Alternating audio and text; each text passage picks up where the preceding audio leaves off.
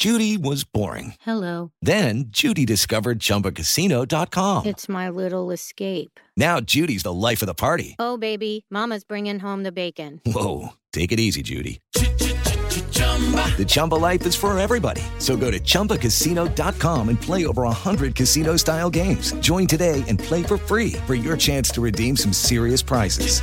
chumba ChumbaCasino.com. No purchase necessary. Void where prohibited by law. 18 plus terms and conditions apply. See website for details. Siete en punto, panorama informativo 88.9, información que sirve.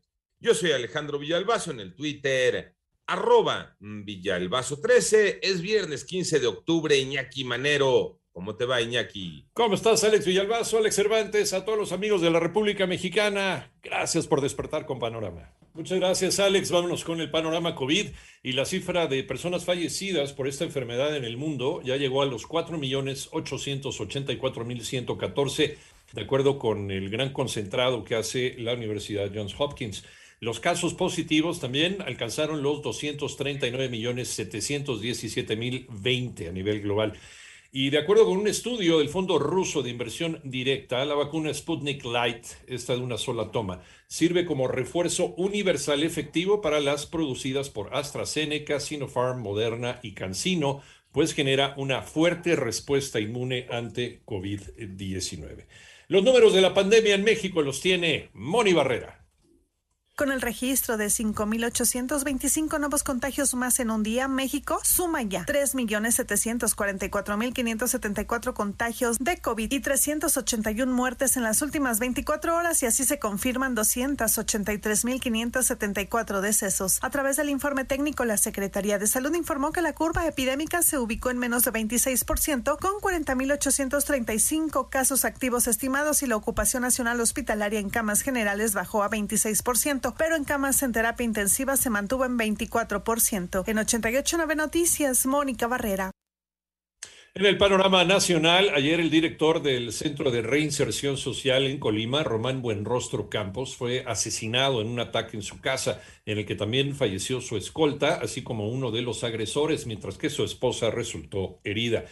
Y Víctor Francisco González, interno del reclusorio preventivo Varonil Sur, se recibió como ingeniero por la Universidad Nacional Autónoma de México. Su examen profesional lo realizó a través de una conferencia vía Skype. En tanto, Sandra Cuevas, alcaldesa de Cuauhtémoc, aquí en Ciudad de México, anunció el cierre del Deportivo Guelatao, ubicado en la calle República de Honduras, en La Lagunilla, ya que tras una revisión fue considerado como inmueble de alto riesgo. Y la Fiscalía General de Justicia de Ciudad de México aseguró que el colapso de la línea 12 del metro, que causó 26 muertes en mayo de este año, ocurrió por fallas en la construcción, el diseño y el proceso estructural, así como materiales deficientes y un trabajo sin supervisión. El Servicio de Administración Tributaria ya puso el ojo en las ventas por redes sociales. María Inés Camacho.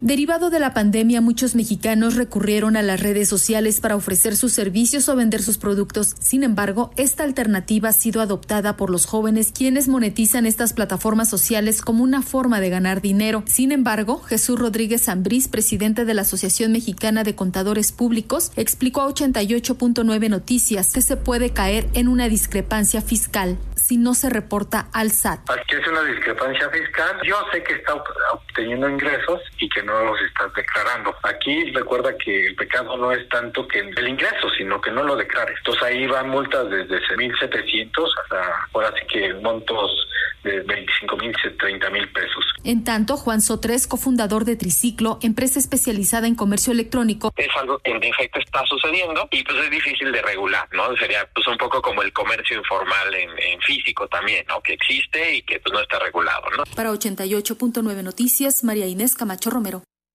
En el panorama internacional, el expresidente de los Estados Unidos, Bill Clinton, fue hospitalizado en el centro médico Irving de la Universidad de California debido a una infección. De acuerdo con su vocera, eh, su conteo de células blancas está disminuyendo y está respondiendo bien a los antibióticos. Por otro lado, el presidente de Brasil, Jair Bolsonaro, dijo que se inclina por privatizar la petrolera estatal Petrobras y agregó que discutirá cómo proceder con su equipo económico.